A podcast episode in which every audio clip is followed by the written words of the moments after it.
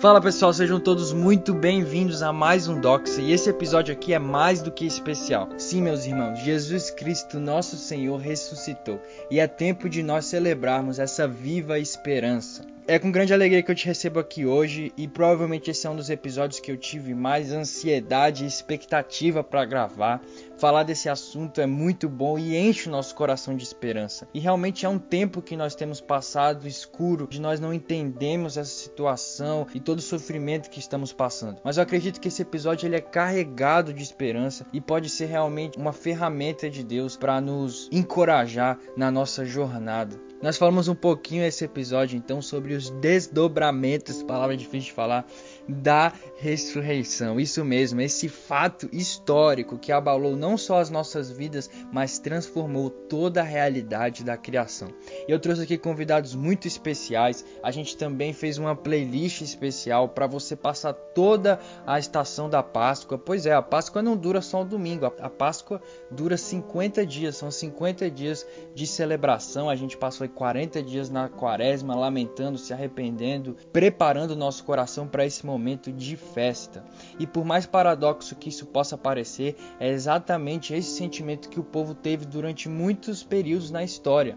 Celebrarmos a ressurreição em meio a tempos difíceis. E isso é essencial na nossa caminhada cristã. Eu não vou aqui mais enrolar para a gente começar. Eu só quero pedir que se você foi abençoado e se você quiser compartilhar esse conteúdo, essa mensagem de esperança nas suas redes sociais. Sinta-se livre, a gente fica muito grato. Também mandar pro seu pastor, pro seu amigo, alguma ideia que você não concordou, algum negócio, você escuta isso aqui. Vamos debater sobre isso. É para isso que o Doxa existe. Também não se esqueça de seguir a gente nas nossas redes sociais, no Instagram é DoxaCash, e eu vou deixar as redes sociais dos nossos convidados também para você, para você conferir. Eu sempre tenho é, curiosidade de saber como a pessoa que eu tô escutando a voz num determinado podcast é na vida real. E aí eu gosto de ir lá e fuxicar o Instagram do pessoal. Mas isso aí sou eu, se você tiver com essa vontade também, é, vai lá e aproveita e segue a gente. Bom, eu acho que eu dei todos os recados aqui e vamos logo pro nosso papo, sem mais enrolação. Tamo junto. Bom, fala aí pessoal, estamos de volta aqui e hoje com um convidado inédito, outros que você já conhece. Então eu vou começar pela velha guarda aí da casa. É, Daniel que teve com a gente no episódio 5, eu acho, né? É, Daniel é o fundador aí do Lecionário e também o Matheus Lapa que está sempre me ajudando, está sempre aqui comigo como co-host também no Doxa e ele é do Mevan lá do Canadá. E fazendo a estreia dele hoje, Vinícius Zulato. Então eu vou abrir o microfone aí para vocês darem um salve pro pessoal. Salve pessoal, Daniel aqui de novo. Parece que a primeira participação não foi um desastre como eu pensei. Me convidaram de novo para vir aqui. Privilégio grande poder conversar com vocês. Olá pessoal, tudo bem? Mais uma vez estamos aqui, felizes por esse episódio tão importante e espero que sirva para a edificação dos irmãos. Ó, oh, eu, meu, eu sou o Zulato, eu espero terminar esse episódio aí que nem o Daniel, né? Feliz e pronto para a próxima. bom demais, bom demais, pessoal. E hoje a gente vai mudar um pouquinho. Quem vai começar fazendo a primeira pergunta é o Matheus. Então, Matheus, vamos lá dar início aí à nossa conversa. Fala, pessoal. Nós celebramos recentemente a Páscoa, que é uma festividade não somente cristã, mas que moldou o calendário, a vida, o dos filhos de Israel e dos cristãos ao longo de todos os séculos. É, a primeira pergunta é por que, que a Páscoa ela é esse evento tão importante na vida e no calendário e como que os cristãos devem encarar essa festividade? Então, é, a da Páscoa é a principal festividade do povo hebreu, do povo de Israel, né? Ah, o povo de Israel tem um calendário que ele é lunisolar, ou seja, ele, ele é baseado tanto nas fases da Lua quanto também é, no movimento aí da Terra em torno do Sol. Esse calendário tem 12 ou 13 meses e cada um desses meses varia de 20 ou 30 dias. A duração do ano nesse calendário tradicional varia também de 353, 354, 355 dias no ano. Em outros dias pode ter até mais dias, né? Inicialmente, a Páscoa judaica, que é a Pessah, o Pessah e a Páscoa cristã eram celebrados juntas no dia 14 de Nissan, primeiro mês do calendário hebraico, que deveria ser sempre um dia de lua cheia, que é a chamada lua cheia da Páscoa. Então, é uma festividade que celebra essencialmente a libertação do povo de Israel da opressão no Egito, de centenas de anos que o povo ficou escravizado ali. E naquela, nos eventos que a gente vê também no livro de Êxodo, o Deus de Israel, Deus de Abraão, de Isaac, de Jacó, tinha instruído como que o povo de Israel deveria anualmente celebrar essa libertação. Então, a Páscoa tem aí a sua origem e no mundo cristão ela recebeu uma ressignificação. Eu acho que se eu pudesse acrescentar uma informação, acho que o Mateus até ele, ele, se antecipou na resposta na hora que ele, deu, ele fez a pergunta, né? Porque realmente a Páscoa é esse evento que ela criou todo esse imaginário na, na relação do povo de Israel com a história. Né? Uma vez que o povo foi chamado para representar a Deus, né, ser a luz de Deus no contexto das nações, então, uma vez que o povo se distancia dessa realidade e começa a sofrer a escravidão, né, tanto fora do seu território como no seu território, o povo, através dos profetas, tem, tem aquela esperança de que, por meio de uma intervenção de Deus, como foi no contexto de Moisés, eles possam voltar a cumprir o seu propósito. Então, a Páscoa sempre cria esse horizonte. Né? Uma vez que o povo está escravo, o povo sempre espera, né, na palavra do profeta, uma intervenção de Deus que possa possibilitar que eles voltem a ser a luz de Deus para as nações da terra. Então, eu acho que por isso que a Páscoa é esse evento tão importante na história do hebreu, porque o hebreu vê na ação de Deus a possibilidade de cumprir a razão pela qual ele se tornou povo de Deus, que é ser a luz de Deus para as nações da terra. Sim, e a gente viu então que a Páscoa é esse momento, essa celebração que foi instituída por Deus no período do Êxodo. E aqui a gente falou de alguns temas dessa história, mas eu queria que a gente expandisse nisso agora. Então, quais que você acham que são outros temas principais dessa história e que a gente vai ver que no futuro vão ecoar diretamente na história de Jesus? Então, o tema da libertação uh, para que o povo pudesse cumprir a, sua vocação, o seu chamado. Nós vimos que Deus tinha prometido para Abraão que Israel seria uma luz para as nações. E também tinha feito uma aliança com o povo desde os tempos de Noé, nós temos também ali o tempo de Abraão, o tempo dos patriarcas. Então existiam promessas muito grandes para os descendentes ali de, de Jacó. Mas estavam agora todos é, escravizados debaixo de um reino pagão, de um povo que não temia, não conhecia esse Deus. Então existia ali uma, uma, uma promessa que estava é, enterrada, aguardando seu cumprimento, né? Então foi necessário, quando chegou o tempo apropriado, Deus agiu para libertar o seu povo, né? para que o povo pudesse marchar em direção à terra que estava destinada para eles, para que eles pudessem cumprir a sua razão de existir, como Vinícius disse, é, ser luz para todas as nações, né? iluminar o conhecimento do Deus Criador para as nações que não conheciam, para as nações que conheciam muitos ídolos, mas não tinham uma relação com Deus que se revelou ao povo. É um, um, outro assunto que é bem importante ali no contexto da Páscoa é a questão de como que os impérios que não se sujeitam ao senhorio do Deus de Israel se tornam uma posição ao cumprimento do seu propósito, né? Parece que remontando um pouquinho ali daquela cena do, do jardim, quando a serpente se coloca em oposição né, à ação de Deus através né, da tentação que ela oferece aos humanos e a sua queda, parece que ali no contexto do, do Êxodo, você vê Faraó e todo o seu aparato imperial sendo essa oposição. É claro que no, no discorrer do texto sagrado, é, essa de Satanás por trás né, das tiranias e dos impérios vai se tornando cada vez mais claro, né? Que é o que a gente chama de leitura apocalíptica, né? Que é quando o Senhor, através do seu profeta, ele puxa a cortina e permite que a gente enxergue a tirania de Satanás através da tirania dos impérios. Mas ali, né, no faraó, a gente vê esse, esse princípio, né, de como que esse império tirano se coloca contra o governo de Deus na história e a forma como Deus, então, com o braço estendido e mão poderosa, usando ali a narrativa do Êxodo, ele estende o seu braço para julgar os deuses do Egito, né? E o último deus a ser julgado, então, é o próprio faraó, que é a encarnação da divindade. Então ele vai ser julgado, vai ser vencido para mostrar a autoridade de Deus de Israel sobre todas as nações da terra, não apenas sobre o seu povo, né? Mas o Senhor é a autoridade sobre todas as nações. Ele é o rei de todas as nações. Então todas as nações devem se submeter a ele, ao seu governo e à sua autoridade. Isso é um tema muito, muito interessante que a gente encontra ali na narrativa do Êxodo. Verdade. Eu acredito que existe é, existe uma problemática na nossa leitura é, hipersimplificada, de tal forma que nós não conseguimos perceber essas, essas nuances por detrás da história que dão e norteiam um sentido do texto bíblico, né? É, quando nós lemos o Êxodo, por exemplo, nós percebemos que as pragas elas são juízos não simplesmente contra a nação do Egito, mas contra os deuses do Egito. Então, é, em última análise, é, todo esse papel da libertação e da Páscoa é justamente a comunicação da vitória do Deus de Israel sobre é, os poderes das trevas que aprisionam os seres humanos à verdadeira escravidão, ou, colocando de outra forma, a um exílio existencial que nos impede, como o Zulato e o Daniel falaram ah, logo atrás, que nos impedem de cumprirmos a vocação para a qual Deus nos chamou, né?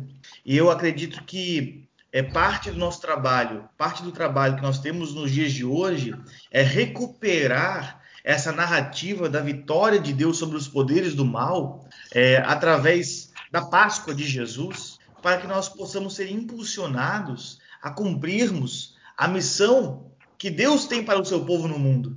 Porque me parece, eu não sei se vocês concordam, se tem algo a acrescentar em relação a isso, que a falta dessa percepção da vitória de Deus sobre os poderes do mal, sobre o pecado, sobre a maldade, sobre o diabo, né, como sobre a morte, como Anselmo vai dizer, nos, nos reduz a uma vida é, como igreja comunitária aquém daquilo que Deus é, tem para nós.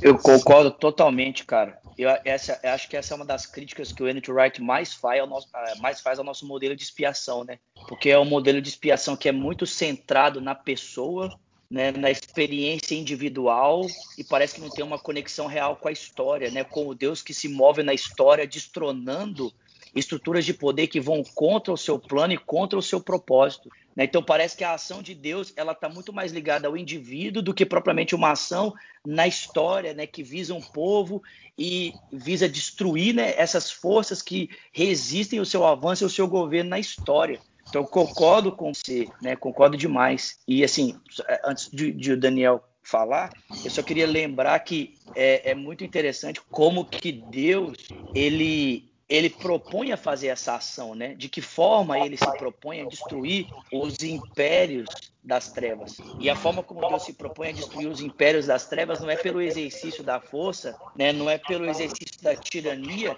mas é através da entrega, através do sacrifício, porque o povo é liberto na entrega, é liberto na morte, na entrega do Cordeiro Pascal. E isso sinaliza tanto para a vocação de Israel desde o princípio, né? Porque a vocação de Israel remonta à vocação de Adão, que é ser a luz de Deus para as nações através do serviço, através da dedicação e até mesmo se implicar né, da renúncia do sofrimento, mas a vocação que Israel não quis abraçar, que os reis de Israel não quiseram abraçar, mas que o Cordeiro de Deus, né, o Senhor Jesus, vai abraçar lá na frente, se entregando por completo. Então, esse resgate é feito no sacrifício, na entrega, na morte, que é um tema extremamente importante que remonta também lá, lá, na frente essa entrega do povo de Deus, né? Como que o povo de Deus também é chamado para, para sofrer com o seu Cristo, para que através do seu sofrimento, sua morte, o governo de Deus seja sinalizado na história para todas as nações da Terra. Essa, esse tema, né?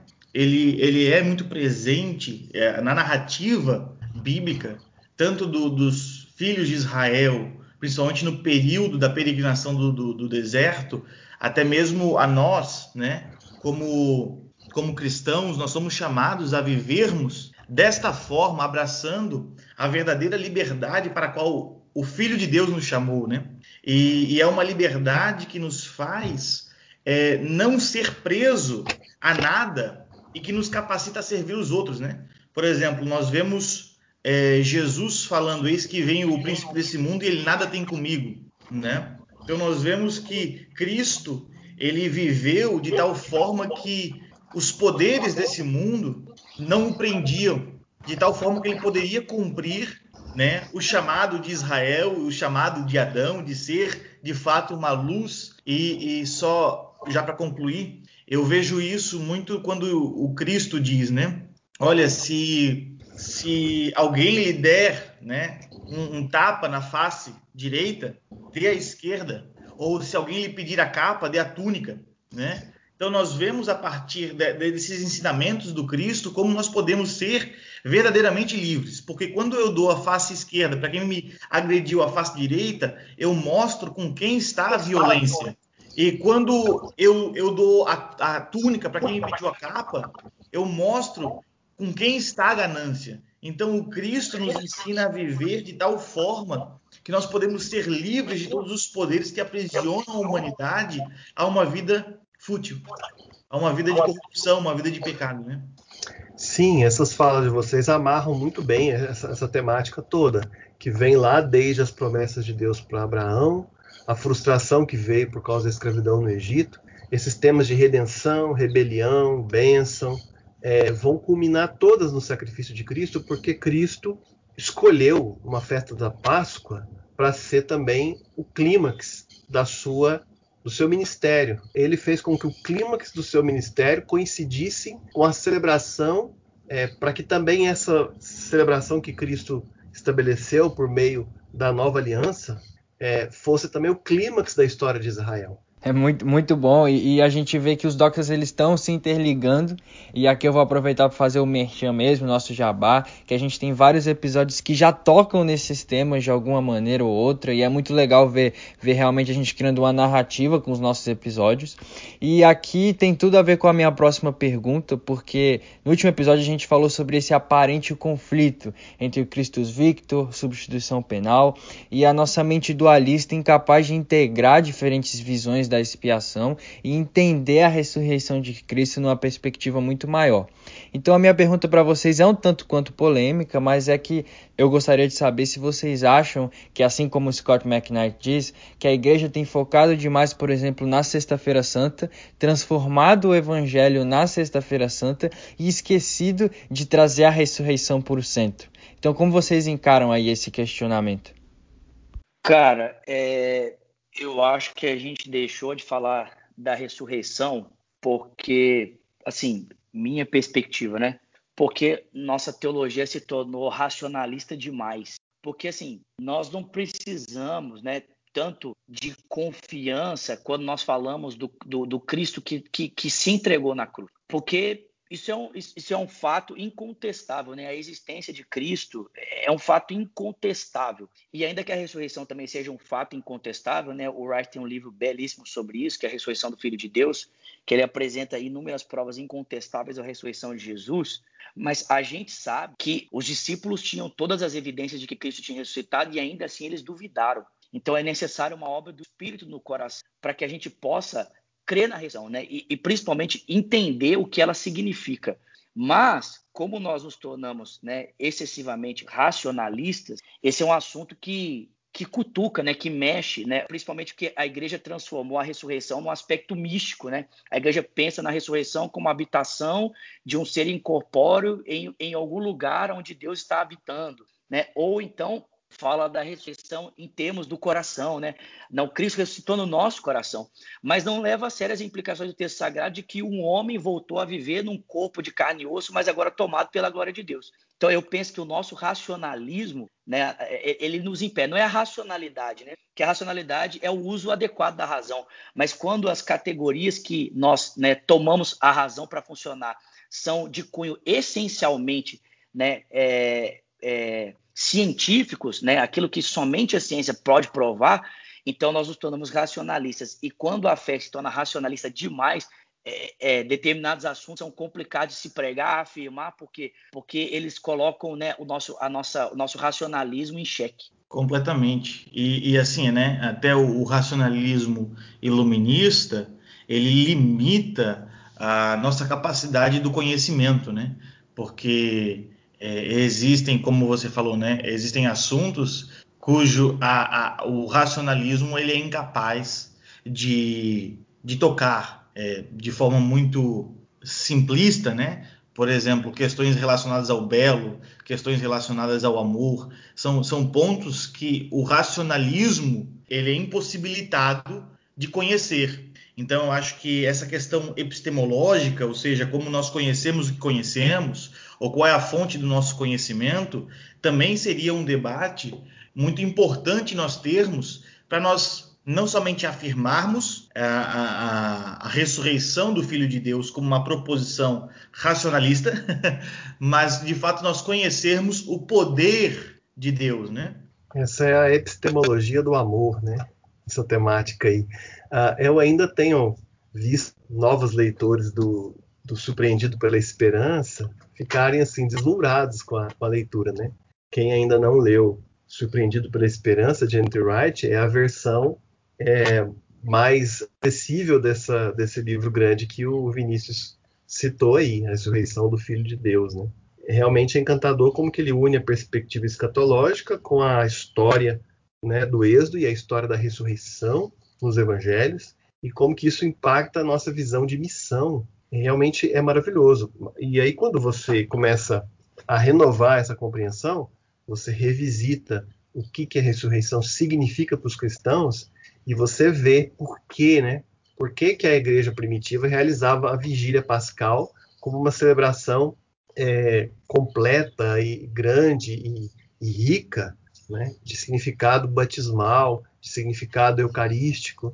Isso tudo é maravilhoso, né? Talvez para o cristianismo ter atravessado tantos séculos, o medievo e depois também a modernidade, o iluminismo e nossa construção filosófica, teórica, enfatize tanto a teologia sistemática e também os debates, né, dentro das tradições sobre o significado da expiação, obscureceu assim um pouco, então colocou num, num plano um pouco menos interessante, né?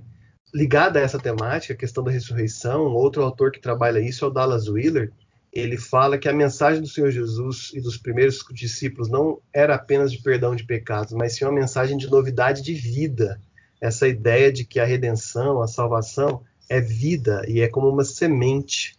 E, e essa conexão de vida espiritual e de vida é, como um evento cósmico de que Jesus estava anunciando que o reino de Deus estava aberto e disponível e as pessoas teriam acesso então a uma, uma vida que Jesus disse para Nicodemos, né, que era necessário que ele nascesse do alto. Então, esses temas se amarram todo, dando um significado todo novo para a ideia de redenção comunicação, como comunicação de vida e a ressurreição como validação de que a vida está no centro de um reino destrutível, que é o reino de Deus.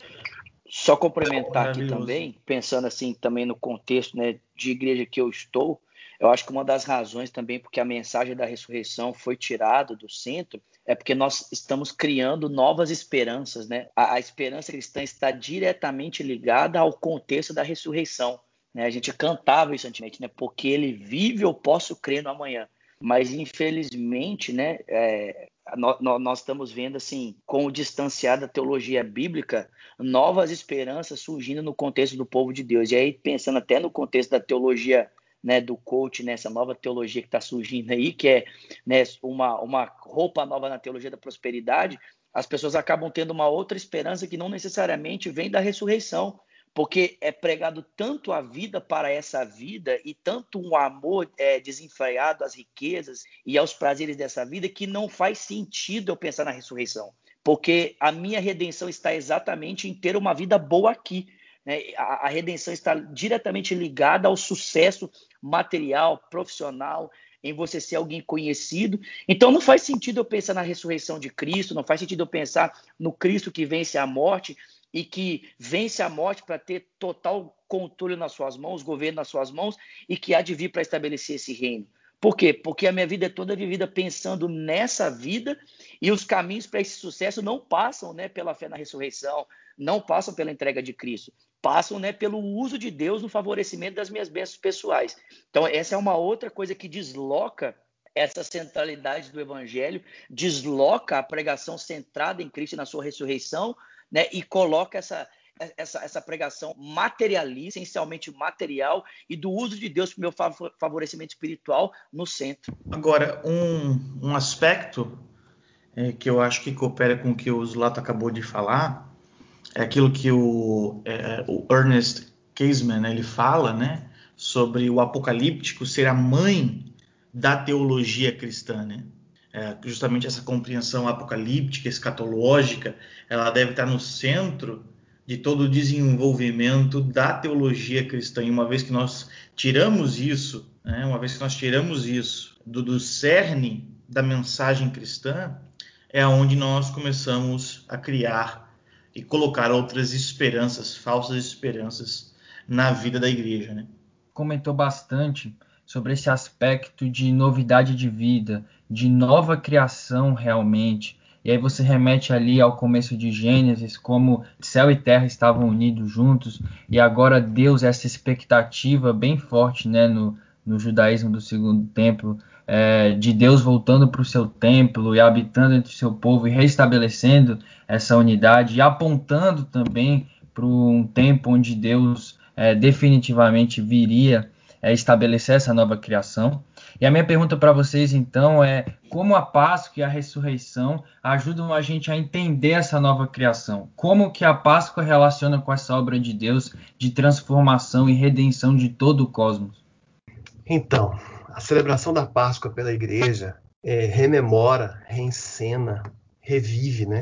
Esse drama no, na sua adoração, no seu culto. Então, uh, a espiritualidade pascal da igreja eh, se renova e permite que não se perca de vista essas ênfases. A igreja se origina no evento da Páscoa. Quando a igreja reunida vive a vida de ressurreição, ela age como uma testemunha da verdade, uma testemunha da história, uma testemunha da realidade. O culto ou a adoração é a lembrança contínua do significado do Cristo, do evento Cristo para o mundo todo. Jesus é o bom pastor sobre a igreja. Todos os que ministram na igreja ministram em nome de Jesus. A presença do Espírito Santo na igreja é comunicada nos sinais da Assembleia reunida, no batismo e da Eucaristia. A glória de Deus continua através da igreja.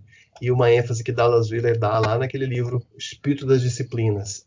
Ele diz que a vida né, que Jesus nos dá faz com que a nossa vida se torne uma vida com a mesma qualidade da vida de Cristo. Na verdade, é a própria vida de Cristo. Ele realmente vive em nós, a encarnação continua.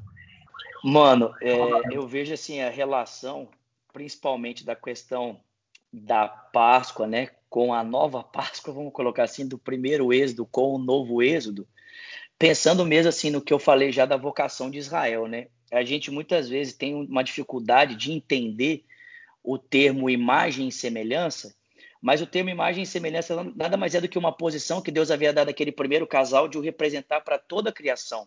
E quando Adão perde essa posição devido à sua desobediência, Deus não muda o seu plano. Deus continua com esse plano agora, o trazendo sobre Abraão, para que através de Abraão Deus levantasse então um povo que cumprisse essa vocação. Quando esse povo, né, começa a se perder, Deus então é, colocando assim, né, entre aspas, transfere essa vocação do povo para o rei de Israel. Né? E, e é muito interessante, né? o Daniel falou um, uma coisa bem legal aqui, que é a questão de Deus ser o pastor sobre o seu povo, porque isso tem tudo a ver com o êxodo e tem tudo a ver com essa vocação de Israel sendo transferida para o rei de Israel. Por quê? Porque Deus começa a falar, começa a usar esse símbolo muito na Páscoa e depois em Davi porque Davi é esse rei que é o rei pastor, né? Então, esse, esse, esse negócio do rei pastor vai sendo muito usado por Deus, essa linguagem de Deus agora cuidando do seu povo na figura do rei através de Davi. E aí o próprio rei de Israel também não vai conseguir cumprir essa vocação, né? Vários reis vão vão vão se perder no meio do caminho. Mas Deus encontra em Davi esse coração, então Deus promete que levantará um descendente que vai ocupar esse lugar definitivamente. E aí em Jesus nós vemos esse cumprimento, né? Ele é aquele filho de 2 Samuel, né? 7:14, é, é, perdão, aquele é filho de 2 Samuel é 7:14 mesmo, que é prometido que há de ser levantado e reinar para sempre. Né? E, e a gente vê que essa vocação só poderia ser cumprida de uma forma, que é a forma do serviço, que é a forma da entrega. Deus sempre pretendeu que Israel cumprisse essa vocação, não no exercício da força, não no exercício do poder, mas no exercício da entrega. Eu acho que é até por isso, né? Deus é muito claro com Davi nesse sentido. Fala para ele: você não vai poder construir o templo porque as suas mãos estão sujas de sangue, né? Então, assim, o, o filho que vai descender você, ele vai ter essa autoridade. Por quê? Porque não é no exercício do poder que ele encontra sua autoridade, mas na sua própria entrega, no seu próprio sacrifício.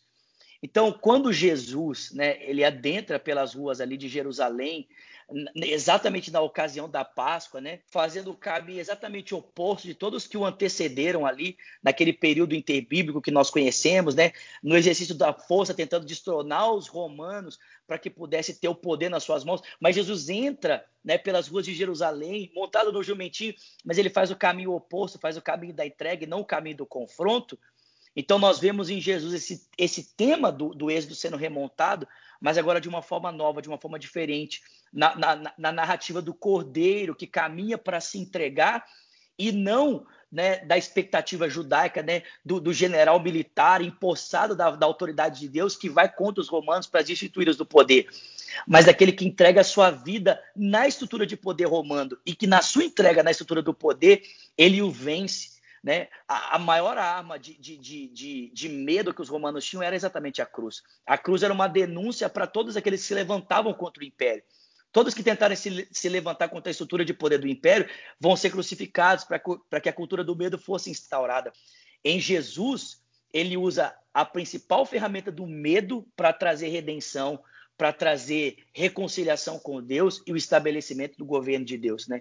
Exato, é um novo tipo de reino, é uma nova maneira de se tornar rei, e é um rei completamente diferente, tanto dos reis de Israel, e aqui eu lembrava de Ezequiel 34, né?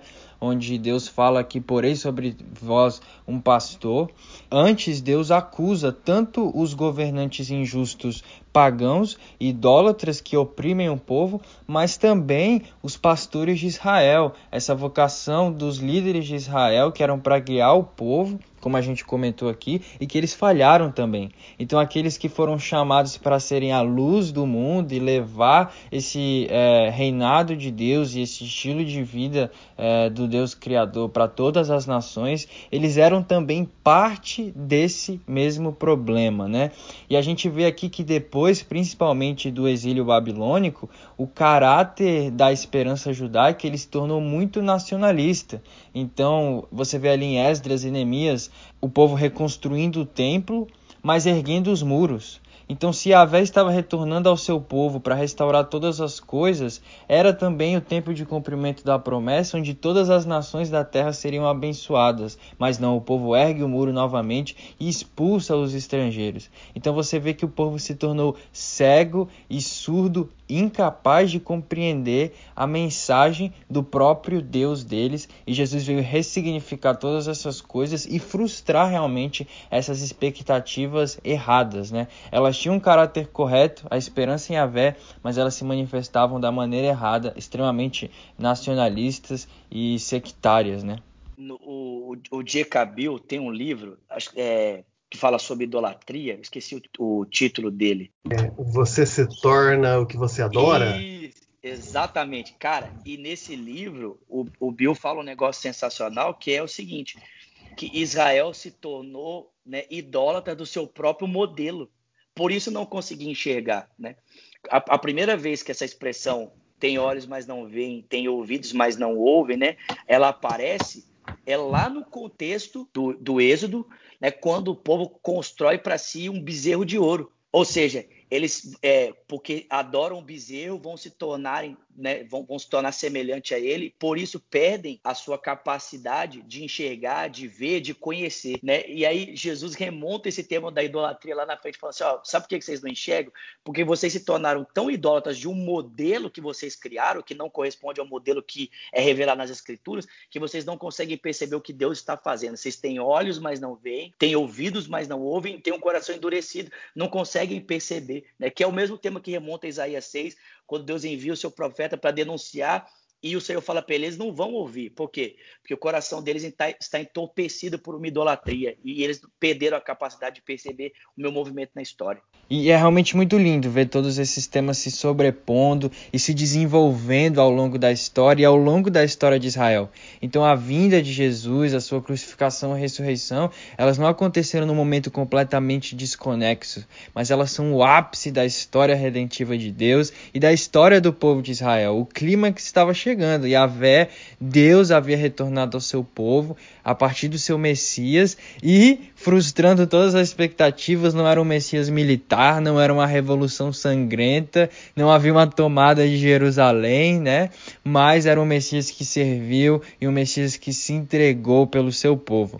E já que essa esperança foi frustrada, uma nova esperança também foi gerada, né? Então eu queria perguntar para vocês, qual foi a esperança que a ressurreição causou nos discípulos? E qual a esperança que a ressurreição deve gerar em nós hoje? Cara, a esperança que gerou nos discípulos foi de que o novo mundo tinha começado ali, porque eles esperavam a ressurreição dos mortos no final de tudo, né? No final de todos os tempos, né? No diálogo de Jesus com, com Maria e Marta ali em João 11, fica muito claro para nós, né? Quando Jesus fala para Marta e Maria, não, ele vai ressuscitar. Aí Marta fala para ele, não, eu sei que ele vai ressuscitar no último dia, porque os discípulos, né, e a tradição judaica esperavam a ressurreição de todas as pessoas no final de todos os tempos. Só que de uma forma, né, impressionante, Jesus ressuscita entre aspas no meio da história, dando início a um novo tempo. Então a ressurreição marca esse início do estabelecimento do reino de Deus, como Cristo sendo a primícia de todas as coisas, né? Porque toda a plenitude tem que residir nele, é tudo dele, por ele, para ele. Portanto, ele é o princípio de tudo, né? Assim como entre aspas, o primeiro Adão foi o princípio, né, da, da primeira criação ali, tudo, tudo, o governo de Deus começa a se manifestar para o mundo através dele. Cristo agora é, é o início dessa nova criação. Por meio dele, agora, todo o governo de Deus vai ser estabelecido para toda a criação e para o seu povo, né? Até algumas pessoas, né, quando vão, vão ler o, o Novo Testamento, tem uma, uma interpretação errada, né? Porque parece que, sim, lendo o Novo Testamento de forma superficial, parece que o apóstolo Paulo, assim, esperava que Jesus fosse voltar amanhã, né? A qualquer momento. E, na verdade, na ótica de Paulo, a expectativa escatológica de Paulo é completamente diferente. Para ele, o novo mundo já tinha começado. Né? A nova criação já tinha tido seu início na ressurreição do Senhor. Por isso, todas as coisas já estavam sendo transformadas. Né? O, o, o, livro de Atos é muito claro sobre isso, que o envio do Espírito marca o início do final de todas as coisas. Então, não é que Paulo achava assim, ah, Jesus vai voltar amanhã, daqui duas horinhas está voltando mas é que os apóstolos tinham consciência de que o novo mundo tinha começado no meio desse velho mundo, e esse velho mundo passageiro e transitório estava se deteriorando, estava acabando com a chegada desse novo mundo que é inaugurado pelo Senhor. Muito bem, o que eu destacaria aí é que esse novo mundo surge, como o Vinícius disse, através do Espírito de Cristo dentro dos, dos discípulos. Aqueles que são batizados na vida e na morte de Jesus, eles recebem um espírito de vida e a vida de Cristo é comunicada para eles. E eles começam a ter um tipo de vida eterna, uma vida imorredora, digamos assim, né? Uma vida que não morre, porque ressuscita. Então esse espírito começa a, a tornar real o fato de que a encarnação continua nos discípulos de Jesus. E assim como Jesus pelo fato de ser batizado no Espírito, pelo fato de ser unido ao Pai, ao experimentar a morte, a morte não o segurou, assim também nós que comemos do corpo de Cristo, que somos batizados em Cristo e que temos o Espírito de Cristo, também não morreremos, não experimentaremos a morte no seu, na sua profundidade maior, né? E essa é uma esperança gloriosa nesses tempos em que estamos vivendo, né? Em que temos tanta percepção da nossa mortalidade. Não só os nossos corpos serão novos, mas o universo será renovado, o cosmos será renovado. Mas assim como a ressurreição de Cristo é primícia, é o primeiro fruto dessa nova criação, nós que já temos o penhor do Espírito Santo, que é o penhor da nova criação, também receberemos esse, esse recomeço, essa recriação né, no interior dos nossos corações, e isso vai invadir os nossos corpos e todo o cosmos ao nosso redor. Somente os que estiverem unidos a Cristo vão viver com o corpo semelhante ao de Cristo no universo que Cristo reconstruirá não é um plano de fuga, é um Exato. plano de restauração, né? Exato. É isso, é exatamente isso. A esperança que gerou nos discípulos não era de escape, né? Não era um passaporte carimbado para ir para o céu. Não é senta aqui e vamos esperar Jesus voltar. Mas pelo contrário, a gente tem uma missão. A gente foi comissionado para quê? Para proclamar esse evangelho e essas boas novas para todas as nações. E tem várias implicações isso realmente. O Dallas Willard, que a gente já comentou aqui, ele fala sobre o batismo e que quando nós repetimos em nome do Pai, do Filho e do Espírito Santo, não é simplesmente um rito ou uma oração que tem que ser feita, mas é realmente que agora aquela pessoa ela está morrendo e ressuscitando para uma nova comunhão com a Trindade. Nós somos chamados para fazer parte é, dessa comunidade de amor que é o nosso Deus triuno. E aqui é quando o apóstolo Paulo, em 2 Coríntios 5,17, onde ele vai dizer que nós somos nova criação, nova feitura, eu queria perguntar para vocês o que esse povo da ressurreição, esse povo da nova criação é chamado para fazer. Qual a nossa missão a partir dessa esperança? Então, o povo da nova criação tem uma missão e tem uma capacitação para poder realizar aquilo que Jesus colocou na grande comissão para os seus discípulos. Vão e façam discípulos. Isso tem uma conexão com o mandato cultural lá do Éden, que era desenvolver os potenciais da criação. Agora nós temos as forças da nova criação renovando a atual criação que está é, decadente, mas nós estamos vivendo entre um período e outro. Né? Nós estamos hoje com o chamado de sinalizar, de anunciar o evangelho de vida, anunciar as boas novas do reino vivo, do reino vivificante, digamos assim, o reino da vida. Então nós é, somos portadores do reino em palavra, em ação e em espírito. Nada do que a gente faz é desperdiçado quando fazemos em nome de Cristo. Devemos fazer as coisas em nome de Cristo, ou seja, devemos ser para o mundo aquilo que Jesus foi para Israel. Porque agora nós somos seguidores de Jesus no mundo hoje, para anunciar as virtudes daquele que nos chamou das trevas para a sua maravilhosa luz, no reino do Filho do, do amado, no reino do Filho do seu amor. Somos esses, esses mortais que estamos destinados à ressurreição. E portanto, fala, portanto, falamos de coisas do alto e fazemos coisas que são sinais da realidade das coisas que são feitas vindas do, do alto, do Pai das luzes, de quem vem todos os dons, né? Somos nós, escolhidos para fazer coisas maravilhosas. Eu gosto muito desse, de, é, dessa figura que você usou, Daniel, da questão de a gente ser sinal porque nós não podemos, como a gente ouve muitas vezes, algumas pessoas falando por aí, nós não podemos implantar o reino de Deus agora. O reino de Deus é esperado, ele é orado, ele é sinalizado, mas nós não temos essa capacidade de implementarmos o reino de Deus. A única pessoa que pode implantar o reino de Deus é o próprio Deus. o reino é dele. Ele que é o rei do. Mas Jesus nos chama para sermos um sinal, né? E assim, uma das coisas que eu acho maravilhosa ali no Atos, né? no livro de Atos, essa transformação de nos tornarmos sinais, sinalizando, né, o reino que está por vir. A gente vê, né, no contexto do judaísmo, como que as pessoas pensavam a pobreza, né? Eles entendiam a pobreza como uma falta da graça e da bênção de Deus. Todo, todos aqueles que eram agraciados de forma financeira, eles eram é, considerados abençoados. Então havia um distanciamento do pobre, né? Mas quando a igreja é cheia do Espírito e entende essa realidade do reino, ela não corre da pobreza, ela se move na direção dele, né? assistindo, cuidando, repartindo, né? que, que é um sinal do reino. Uma outra coisa que é bem interessante são as curas, né? que as curas ali no contexto de Atos são sinais do reino que está por vir.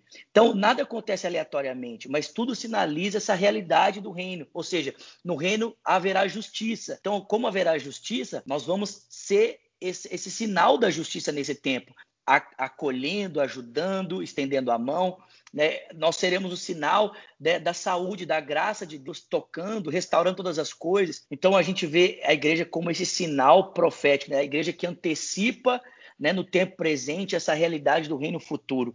Acho muito bonita a linguagem do texto de Hebreus, quando o escritor aos Hebreus fala que as pessoas provam né, da, das realidades do mundo vindouro. Então, ou seja, essas coisas não são para agora, são do mundo vindouro. Mas como Cristo antecipou, né? Como Cristo ressuscitou no tempo presente, então ele antecipa para nós a glória do que está por vir hoje. Então eu acho muito bonita essa linguagem do sinal.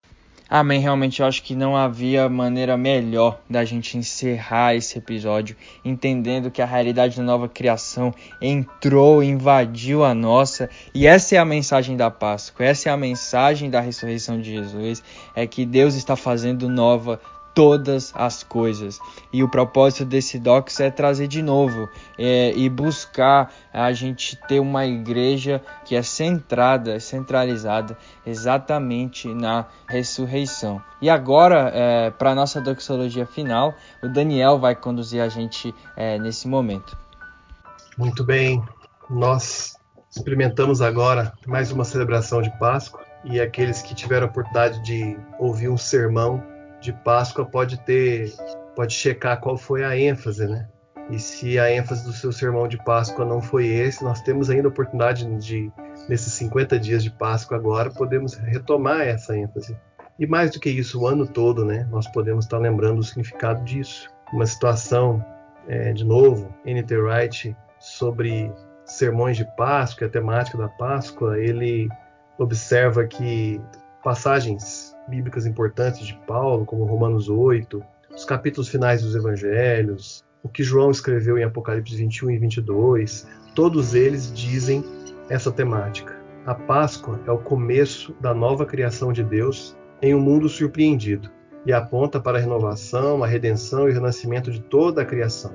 Todo ato de amor, toda ação feita em Cristo e por meio do Espírito, toda obra de verdadeira criatividade, todas as vezes que a justiça é feita, a paz é conquistada, famílias são curadas, a tentação é vencida e a verdadeira liberdade é requerida e conquistada.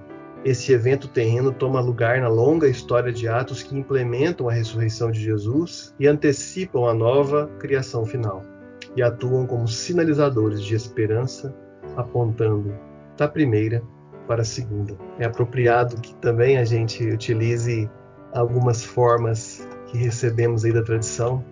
Por exemplo, é, sabemos que esse período de Páscoa agora é um período que vai culminar no Pentecostes e a gente vai vendo como que o Deus triuno vai se revelando para nós, né? Eu então quero terminar com uma liturgia trinitariana e uma oração louvando a Deus, como é feita por John Stott no começo de cada dia. Deus Todo-Poderoso e Eterno, Criador e Sustentador do Universo, eu te adoro. Senhor Jesus Cristo, Salvador e Senhor do mundo, eu te adoro. Santo Espírito, Santificador do povo de Deus, eu te adoro. Glória ao Pai, ao Filho e ao Espírito Santo, tal como era no princípio, é agora e será para sempre, até o final dos tempos. Amém. Amém. Amém.